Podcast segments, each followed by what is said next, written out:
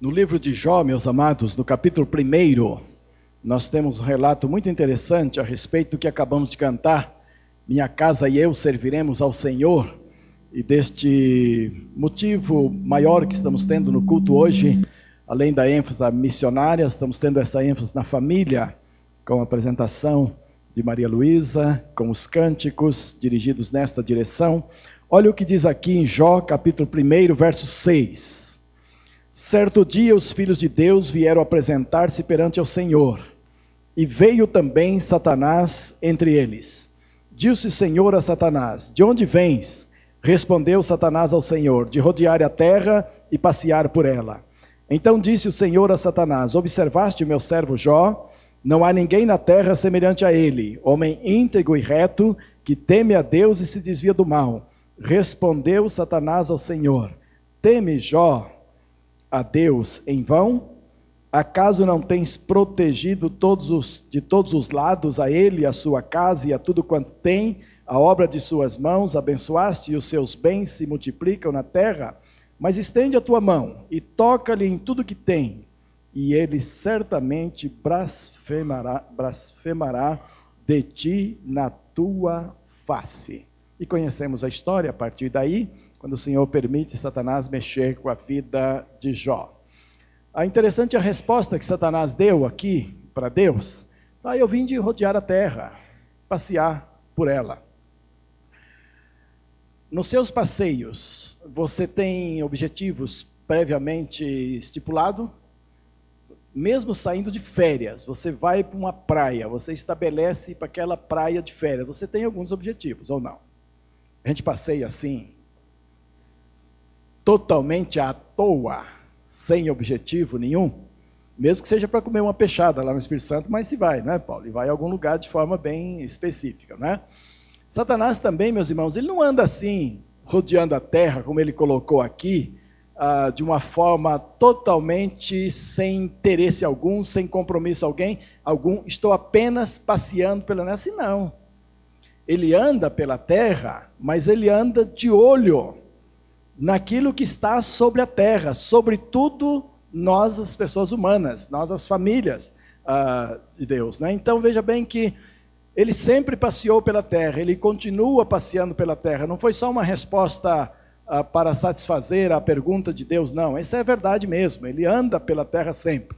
Passando pelo jardim do Éden, lá no início, ele viu Adão e Eva e ele não só viu, mas antes, passeando, ele ouviu as instruções que Deus estava passando para Adão e Eva, a ordem que Deus estava passando para Adão e Eva, e ele chegou e já foi deturpando a palavra de Deus, tentando Eva e conseguiu ali já uma derrota muito grande que nos atinge até hoje. Que a Bíblia diz que por um homem veio o pecado atingindo a raça toda. O passeio de Satanás pela terra é um passeio que deve nos preocupar. É um passeio que a gente deve tomar cuidado, porque ele está passeando pela terra toda, não é? E na medida que ele está passeando, ele está olhando a, a, a, as pessoas que estão sobre a terra. E neste caso, ele está passeando, vem no meio dos filhos de Deus. Deus pergunta sobre Jó e ele conhece Jó.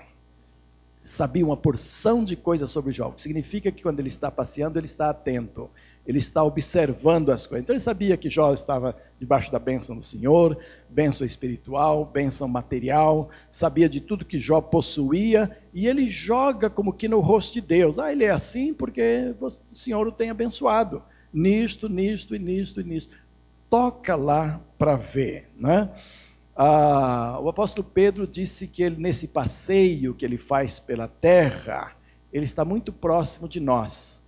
Então diz assim que o diabo, nosso adversário, anda ao nosso derredor, isto é, enquanto ele anda pela terra, enquanto passeia pela terra, ele está ao derredor de cada um de nós, rugindo como leão e buscando a quem possa tragar. Então não é um passeio descomprometido. Não é um passeio de graça que está acontecendo, não. É um passeio onde ele tem alvos e alvos específicos: derrubar tudo aquilo de bom que Deus tem feito. Derrubar especialmente a família, que é a menina dos olhos de Deus. Né? Sempre que eu oficia o casamento, eu sempre digo que o casamento nasceu no coração de Deus, a família nasceu no coração de Deus. Deus tem um cuidado muito especial com a família. E Satanás olha para a família e está procurando a quem ele possa derrubar e deseja mesmo derrubar. Então, nesta manhã, eu quero, ah, de uma forma muito prática, trazer algumas sugestões de cuidados que você e eu precisamos ter com a família. Ah, todos nós precisamos ter muito cuidado porque nós estamos debaixo dos olhos de Satanás.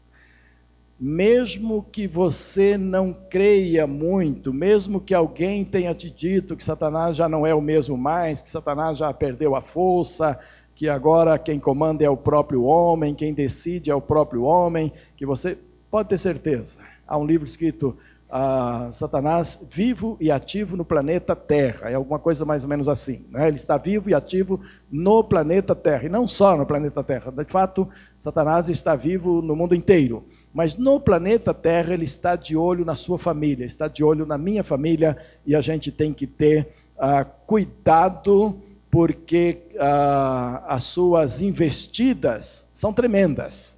E é interessante que Satanás ele também se atualiza sempre. Ah, neste caso aqui, ele observou tudo que Jó tinha e disse assim: toca nessas coisas, comece a tirar o bem que o Senhor lhe tem feito, que ele vai blasfemar.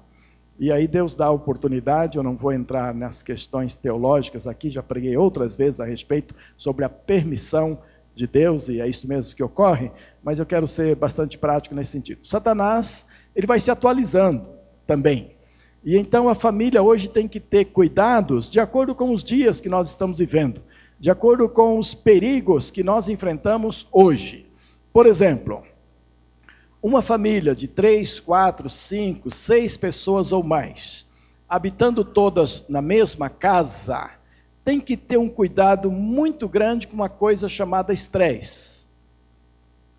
Ah, mas a Bíblia não fala. Não, a Bíblia não fala. A Bíblia fala em cansaço. E o cansaço leva a estresse. E a Bíblia diz que o cansaço foi consequência do pecado também, as dores também, consequência do pecado, e tantas outras consequências que vieram. E como consequência dessas coisas todas vem o estresse. Ah, e estresse hoje é tão comum que quando você vai a um, a um, médico, antes dele examinar mesmo qual é o seu estado de estresse, ele pergunta.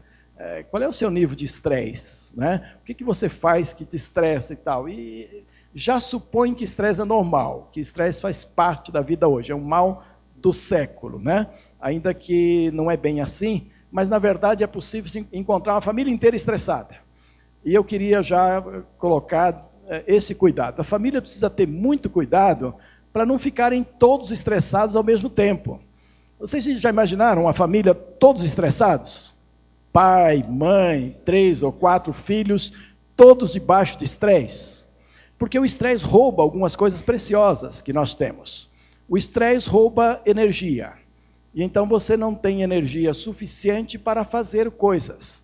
Aí aquela mãe que está muito estressada diz assim: Eu não vou fazer comida, eu não vou arrumar a casa, eu não vou tomar conta. Se não tiver empregada que faça, ninguém vai fazer, porque ela está sem condições de fazer. O estresse rouba o bom humor. Então, uma família pode ser muito bem humorada e ter lembranças de dias fantásticos, quando riu muito juntos, quando fez muita coisa junto, mas o estranho rouba o humor, e aí? Aí que fica meio, meio carrancudo um com o outro, porque ninguém está com muita graça, não. A coisa está difícil. Agora, vocês imaginam uma família de quatro, cinco pessoas, todas elas com estresse lá, lá embaixo, ou lá na ponta, né? Dos braços da gente, na, na, na, na última ponta. E você não tem condições de tratar bem o outro, porque você está com o humor totalmente comprometido. E aí começa então uma porção de, de acusações e não há ninguém para ninguém para suportar o jugo, ninguém para você poder descansar no ombro. Eu dou graças a Deus pela minha família, não que a gente tenha tido especificamente esse tipo de cuidado, mas o que eu observo é o seguinte: quando um ou outro se mostra muito estressado, dois ou três estão prontos para suportar um pouco. E os filhos também. Eles chegam e dizem: espera aí, vamos com calma e tal. E sempre aquela palavra de carinho, aquele toque ah, no ombro, aquele deitar de lado, ajuda tremendamente, que você está a ponto de estourar e alguém chega e coloca ah, uma sugestão ou uma palavra ou um carinho especial que venha lhe ajudar. Isto é muito importante. Agora, é preciso saber que nem sempre nós dominamos toda a situação. Então é preciso, todo mundo está ligado, todo mundo está bastante atento. Né? Eu falei de uma família de três, quatro, cinco, seis pessoas. Mas isso pode ocorrer apenas com um casal, marido e mulher dentro de casa. Se os dois estiverem estressados, a vizinhança logo vai saber né? que há duas pessoas estressadas ali dentro de casa. E os resultados podem ser tremendamente ruins sem que sejam isso que os dois queriam. Este é o grande mal aqui. Satanás sempre consegue resultados ruins nas nossas vidas sem que nós queiramos que seja assim. Dorme uma boa noite de sono, acorda no outro dia e diz assim: Mas não era isso que eu queria, ou não era isso que eu quis dizer, ou não era desta forma que eu queria dizer. E aí você tenta consertar o mal que foi feito no dia anterior. Alguns têm sucesso ao consertar, outros já não têm sucesso nenhum, porque o grande estrago já foi feito. Então, amados, essa é uma coisa que nós temos que tomar cuidado hoje. Né? Ah, se você já passa duas três, no, duas, três noites sem dormir bem, dê um jeitinho. Procure dormir, porque senão o estresse vai, vai bater a sua porta alguns ansiolíticos que podem ajudar, alguns remedinhos que podem ajudar, uma boa caminhada pode ajudar, há sempre algo que você tem que fazer. Agora, não comece a dur dormir mal várias noites seguidas, que daqui a pouco você vai estar estourando com alguém lá em casa. Se você não estiver se alimentando bem, não por não ter comida, mas por não ter apetite, por não querer comer e tal, não deixe isso ir por muito tempo, porque a falta de alimentação vai te levar ao estresse também. Se um dos filhos não estiver se alimentando bem, vamos ver o que está acontecendo, porque esse filho pode ser o primeiro a criar um problema a, fruto do estresse dentro da sua vida. Né? Ainda dentro deste ponto, uma última coisa muito interessante. Você percebe que o outro está estressado? Não fique acusando que ele está estressado, não, porque só vai piorar, entendeu? A pessoa estressada ouvir que está estressada, uh, receber sobre o estresse uma acusação a respeito, só vai piorar. Você pode ajudar sem fazer esse tipo de acusação. Você pode ajudar sem incentivar ainda mais. Você pode ajudar sem uh, levantar aquela questão que já está atrapalhando os dois, que já está atrapalhando a família. Então, uma atitude amorosa, uma atitude de carinho, de repente um passeiozinho descomprometido, né? Uh, de repente tomar um sorvete, se tiver no freezer lá, ou sair para tomar um, porque tanto esfria a cabeça, esfria o corpo todo, o paladar, mas pode esfriar a cabeça também, porque então vocês podem conversar alguma coisa melhor enquanto se faz isto, muda-se de atitude, não é? Nunca tente resolver coisas difíceis num estado de estresse adiantado. Você não terá sucesso você vai acabar se indispondo, você vai acabar criando dificuldade, você vai acabar é, é, é, machucando a pessoa que você ama, e isso então vai trazer consequências muito sérias. Por que, que eu estou falando isso? Porque Satanás está rodeando a terra, ele está ali pertinho, ele está ali ao seu derredor, e ele está olhando quais as oportunidades que vão surgir. E enquanto a oportunidade for só um nível de estresse, um nível de conversação, um nível de alguma discussão, você tem domínio, você pode ter domínio sobre isso. Mas depois que Satanás entrar e a coisa se tornar uma ofensa pessoal, uma ofensa ao seu caráter, uma ofensa que magoou profundamente o outro ou a outra, então já fica muito mais difícil resolver a situação. Quer dizer, a essa altura você já vai dar trabalho para mais pessoas. Você já vai precisar de ajuda e às vezes de ajuda até especializada, porque a coisa saiu totalmente do seu controle. Tá certo, irmãos? Satanás anda ao derredor procurando pessoas estressadas, famílias estressadas, para daí entrar na vida delas. Não era o caso de Jó. Jó tinha outras dificuldades por onde Satanás entrou e tentou conseguir a sua derrota. Né? Ah, outra coisa muito importante para se lidar com, com Satanás, que anda ao derredor de todos nós, anda pela terra olhando que ele possa tragar, é ter o cuidado para não deslocar Deus do centro das atividades, Deus do centro dos interesses da família, Deus do centro das conversações, dos alvos finais, né? Quando Deus é, liberou Satanás para mexer na vida de Jó, Jó uh, Satanás tinha um alvo muito específico. Quando ele começou a mexer com os bens de Jó, quando ele começou a mexer com os filhos de Jó e matar filhos e matar ovelhas e acabar com o, o, que Jó possuía e tudo, aquelas notícias que chegavam, cada uma mais chocante do que a outra, o alvo final de Satanás não era matar ovelhas. O alvo de, uh, final de Satanás não era nem matar filhos também, ainda que ele veio para matar, destruir tudo isso. O alvo era retirar Deus do centro da vida de Jó. O que ele queria é que Jó perdesse o equilíbrio emocional e espiritual em, uh, em relação à sua relação com Deus. Ele queria que Jó se revoltasse contra Deus. E então ele mexeu em todas as coisas com as quais Deus tinha abençoado a vida de Jó. Quando você começar a observar as, as artimanhas de Satanás, as arapucas que Satanás arma para a sua vida, as armadilhas que constantemente ele coloca, e você começar a perceber, perceber que algumas coisas estão saindo do controle, e você imagina, é Satanás que está nisso, saiba de uma coisa. Ele está querendo uma porção de coisa através disso, mas o que ele está querendo mesmo é retirar Deus do centro da sua vida. Porque quando é que as pessoas caem de fato?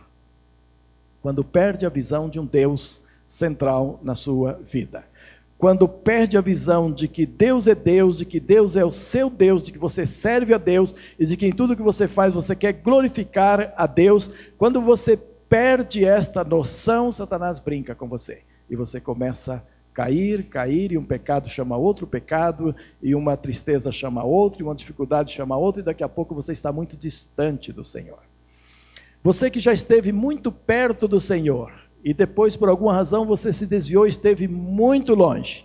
Agora está voltando para o Senhor, ou já teve esse tipo de experiência. Observe o que aconteceu lá no centro da sua digressão, quando você estava distante.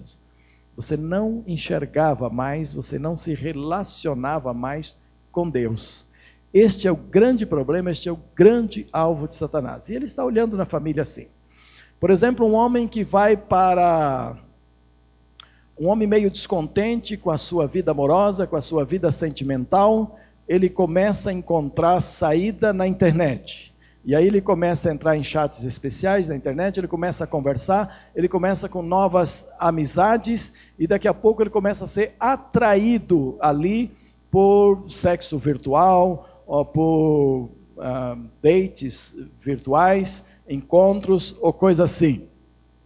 O que Satanás de fato está querendo não é que ele se sinta suprido nesta questão. Porque, na verdade, suprido ele não estará nunca. Nem que vier a se encontrar com essa mulher virtual. Então, na verdade, não terá um suprimento verdadeiro. Suprimento ele teria dentro do casamento, que agora ele está esquecendo. Mas, na verdade, o que Satanás quer com tudo isso é retirar Deus do foco da vida dele. Porque, uma vez retirado Deus do foco, ele vai cair, cair, cair, se aprofundar. Quando acordar, estará longe demais do Senhor e vai dizer: Mas uma coisa tão simples, me levou tão longe assim? É porque Deus foi tirado do foco. E eu diria até mesmo, meus amados, que Satanás trabalha hoje até no meio da igreja mesmo, no meio de programações da igreja, no meio de de calendários da igreja, no meio de atividades que nós bolamos, atividades que julgamos santas, que julgamos abençoadoras e que queremos que assim seja, Satanás está ali também, tentando tirar Deus do foco. Hoje há muitas atividades no meio evangélico e nós, terceira igreja, precisamos ter cuidado, porque é possível fazer muita coisa em nome do Senhor e tentando abençoar pessoas, mas na verdade Deus já saiu do foco e aí nós, pessoas humanas, é que tomamos o foco, nós é que chamamos para nós o foco, e Satanás fica feliz com uma igreja assim. Uma igreja que perde a visão de, de, de Deus no centro, de, a, a, que perde a cristocentricidade da sua teologia, dos seus cultos, dos seus objetivos, da sua eclesiologia, Satanás fica feliz demais. A igreja está aí, aparentemente viva, aparentemente crescente, aparentemente cheia, mas Deus não está mais no centro que deveria estar, porque Satanás conseguiu fazer isto. E então as pessoas daqui a pouco ah, vão minguando na sua vida cristã, vão minguando na sua fé, vão minguando nos seus objetivos, para depois logo constatar que a igreja está se tornando muito mais um clube, muito mais um lugar de amigos, muito mais um lugar de shows, do que de fato um lugar de, de culto a Deus, de glorificação ao Senhor. Este é alvo de Satanás e ele continua até hoje trabalhando isto. Né? Ah, queria lembrar também que é preciso a gente ter atenção o tempo todo para não dar lugar a Satanás. Porque a Bíblia já diz que ele está andando pela terra toda. E a Bíblia diz que ele está ao nosso derredor, buscando a quem possa tragar e bramando como leão para que isso aconteça. Ora, ele já está aí. Não é uma questão de descobrir quando é que ele chega. Não é uma questão de descobrir que dia que ele vem. Não é uma questão de descobrir que hora que ele vai se aproximar. Não é uma questão de tentar descobrir o calendário dele. A Bíblia diz que ele está aí, ao seu derredor, ao nosso derredor. Isto é campo dele. E ele confessa: Eu vivo passeando pela terra. Agora a Bíblia é muito clara: não deis lugar ao diabo. Porque a partir do momento que eu der lugar a Satanás, a partir do momento que você der lugar a Satanás, ele já é intruso de todas as formas, já é mal educado de todas as formas, já é sujo na sua política de todas as formas. Se encontrar brecha, se encontrar você dando lugar, como que autorizando-o a entrar na sua vida, com certeza ele vai entrar mesmo. E é por essa razão que a igreja vai se apodrecendo. É por essa razão, meus amados, que muita gente já não percebe muito a diferença entre uma vida santa e uma vida pecaminosa. Entre uma vida separada para Deus, uma vida que honra a Deus, e uma vida dúbia. Uma vida em que domingo você está na igreja servindo a Deus, amanhã você está no mundão mesmo se comportando como um homem, como uma mulher do mundo, sem sentir nada da parte de Deus, porque você já não vê diferença nisto. E então a igreja faz falta para você só no sentido de você ter comunhão com as pessoas, você ter amizade com as pessoas, você participar de uma coisa boa, que é prestar cultos a Deus. Mas na verdade a sua vida já está totalmente dominada pelo inimigo. E a Bíblia diz assim: que a amizade do mundo a própria amizade do mundo já é inimizade contra Deus. Então a gente tem que ter muito cuidado. As 24 horas que Deus nos dá, ah, em cada período chamado de um dia, nós temos que ter muito cuidado para saber, nestas 24 horas, qual o percentual que o mundo está tendo para dominar o nosso coração, para tratar o nosso coração, para viver dentro do nosso coração. Isso é dar lugar a Satanás. Se você não tiver discernimento para saber aquilo que é mundano, e olha, mundano pode ser uma porção de coisas. Mundanismo é aquilo que está dentro do nosso coração. Mundanismo são as intenções mas as intenções pecaminosas que pode estar dentro do nosso coração, mesmo quando você está prestando um culto a Deus, mesmo quando você está num santuário, até cantando, você pode ter uma atitude mundana uma atitude de um coração voltado para o mundanismo. É aquele domínio de Satanás da nossa mente, do nosso coração, das nossas intenções, daquilo que, que de fato estamos sendo em determinados períodos da nossa vida. Então, a, a lição de Jó, a lição que esse texto deixa para nós nesta manhã, é que família é uma coisa muito séria. Sempre foi muito séria, mas especialmente nesta época em que estamos vivendo, quando o mundo nos cerca de todas as formas, de todas as maneiras e coloca diante de nós as mais variadas oportunidades e privilégios de esquecermos a Deus. Então tenhamos cuidado, porque Satanás está de olho na minha família e na sua família também. E você e eu temos que ter muito cuidado para isto. Ah, vocês perceberam nos últimos domingos, quatro domingos seguidos, que eu tratei de santidade, eu tratei de dinheiro, eu tratei de família hoje e tratei de escatologia. A minha pretensão para os próximos meses, talvez para este ano todo, é girar a pregação em torno destes quatro assuntos fundamentais. Há mais um, que é aquela questão da igreja enfrentar a disciplina ah, de pessoas que pecam publicamente, de escândalos públicos, e esta eu vou trazer de forma direta dois ou três sermões diretos sobre isto, vamos tratar direto sobre isto, e, e, e ah, paro de pregar sobre isso, vou tratar de uma vez só, seguidamente duas ou três mensagens a respeito, e ah, continuaremos ou não com o que temos feito até hoje, avaliaremos à luz da palavra aquilo que é possível fazer hoje. Mas estas quatro matérias que eu considero fundamentais para o momento que estamos vivendo, vocês vão perceber que elas vão voltar, elas vão voltar. Eu não vou pegar um assunto só e terminá-lo, uh, ou pregar tudo que eu possa a respeito. Mas vamos, vamos variando de um domingo para o outro, um ou outro assunto, tentando com isto buscar a unidade da igreja nesses pilares que são fundamentais. A igreja precisa estar preparada para receber o Senhor Jesus a qualquer momento, não é verdade? Ela precisa estar preparada para subir com o Senhor. A igreja é composta de famílias e se transforma numa grande família. E a gente não pode descuidar disto nunca, porque é aquela máxima que já preguei muitas vezes aqui, uh, se você quiser uma igreja forte, você tem que ter uma família forte.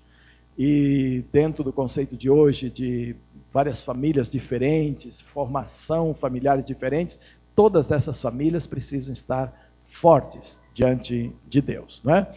A igreja precisa buscar a santidade o tempo todo e a igreja precisa cuidar bem do dinheiro. Cada um de nós precisamos cuidar muito bem do dinheiro, porque olha, quando Satanás está ao redor da terra olhando muita coisa, ele está olhando seu dinheiro também. Ele não falou que Jó estava bem porque tinha muita coisa? Então está de olho no dinheiro também. Então esses são assuntos que virão e que nós temos que ter muito cuidado. Muitos homens hoje causam muitas dores aos corações de suas esposas só porque não sabem ser homem. É, não sabem o papel masculino e não estão dispostos a isso, não tomam atitudes, não tomam decisões, não, não comandam decisões que, sem, que têm que ser tomadas. Isso traz um desgosto muito grande para as esposas. Elas ficam meio como barata tonta, sem saber se elas tomam a decisão, se elas assumem ou se não assumem, especialmente aquelas que têm noção da submissão, têm noção do ensino bíblico, ficam sem saber o que fazer. E sabe, muitos lares têm terminado por causa disso. Então o homem não pode nem ser bola murcha e nem ser machão demais, são dois extremos. Quer resolver isso? Faça o curso de hombridade que está aí. Ou leia a Bíblia a respeito, porque esses dois tipos de homens acabam com a mulher. O homem machão, que tudo é ele, tudo é ele, tudo é ele, não considera a esposa para nada, cria um, uma tristeza muito grande no coração da esposa. Porque não é assim, ela tem grande valor e precisa ser considerada. O homem bola murcha que não toma decisão nenhuma deixa a mulher também numa situação muito complicada. E existe um meio termo que, que é bíblico, que é aquele que deve ser feito e tal. Por outro lado, mulheres estão perdendo seus maridos por falta de sabedoria também. Aquela mulher que não dá folga, que fica o tempo todo chuchando, chuchando, chuchando camarada, não é? Exigindo, exigindo, exigindo, colocando num canto sem saída. Daqui a pouco explode. O cara diz: Não fico mais, não dá para ficar mais. Falta sabedoria nessa mulher, não é? E outras querem dirigir tudo, querem tomar todas as decisões em casa, querem mandar em tudo. Incentiva o homem a ser bola murcha mesmo, não é? Murcha tanto que acaba saindo, acaba indo embora. Então, amados, essas são coisas que a gente tem que ver hoje, tem que tomar cuidado. Deus tem um projeto para a família viver bem. E é preciso que cada um procure cumprir o seu papel, acertar com o seu papel, de forma que de vez em quando vamos tratar de algumas coisas dentro disso. A igreja tem adotado vários cursos que ajudam muito nisto. Para o homem, a hombridade está funcionando aí. Para a mulher, ah, já vamos começar logo com mulher única. Eu só acho um erro nesse, nesse título, do, do, do curso, Teresa fez esse fim de semana, junto com a outra irmã da igreja, vão implantar aqui, eu só acho um erro. Toda mulher é única. Agora o curso diz assim: mulher única. Você vai lá para aprender a ser única. Você já é única, não é? E toda mulher é única. Cada um de nós é único diante de Deus. Mas eu estou brincando, tem muita coisa boa lá para as mulheres aprenderem. Nós temos aí o Casados para Sempre, nós temos Educando Filhos à Maneira de Deus, nós temos CRAU. Quer dizer, nós somos uma igreja, meus amados, que temos procurado suprir necessidades para que você não tenha desculpa de, de não ter aprendido as coisas. Nós temos procurado prover a igreja de recursos através dos quais a vida cristã pode ser bem melhor. Vamos aproveitar essas oportunidades que estão aí, além, da, além desses incentivos que virão do púlpito, vamos aproveitar aquilo que a igreja tem provido para cada um de nós, tá bom? Podemos orar pela sua família nesta manhã, para que ela não perca o centro essa posição de ter Deus no centro, de olhar para Deus bem ali no centro e não permitir que as tentações do inimigo, as insinuações do inimigo venham tirar Deus deste lugar especial em que ele se encontra. Curve a sua cabeça neste momento. Ah, talvez você esteja lutando com dificuldades muito sérias. Você, esposa, está querendo que Deus transforme o seu marido em algumas posições e você até tem lutado para isto, continue colocando este homem que Deus lhe deu diante do Senhor. Deus é que pode transformá-lo, Deus é que vai fazer isto. Talvez ele precise usar algumas das oportunidades que a igreja tem, que a igreja tem colocado à disposição de todos. E Deus vai guiar nessa direção. E talvez você, homem, também tenha estado quase já desanimado em relação a tantas coisas que você gostaria de ver na sua casa, de repente, os filhos têm trazido muitos problemas. Vamos orar, vamos colocar diante do Senhor agora. Amado Deus e Pai, eu quero te dar graças porque, através da tua palavra, o Senhor nos orienta e nos mostra como nós precisamos ter cuidado com as coisas que pertencem ao Senhor, com a nossa vida que pertence ao Senhor. Cuidado com o inimigo que está ao nosso derredor, sempre bramando como leão, buscando a todos nós mas especificamente aqueles que lhe dão brechas, que lhe dão lugar, ó Deus, e derrubando mesmo. Nós temos visto, ó Deus, no cristianismo tanta podridão, tanta gente distante da tua vontade por causa de ignorar a presença do inimigo, ignorar as armas espirituais com as quais podemos lutar contra o inimigo. E nesta manhã eu quero colocar a terceira igreja, ó Deus. Que o Senhor trabalhe as nossas vidas Senhor nos dê a percepção, ó Pai, de que e em quais lugares e em quais áreas ah, o inimigo tem tido oportunidade, e em quais ele está mais empenhado a alcançar lugares e a destruir aquilo que o Senhor tem feito até então.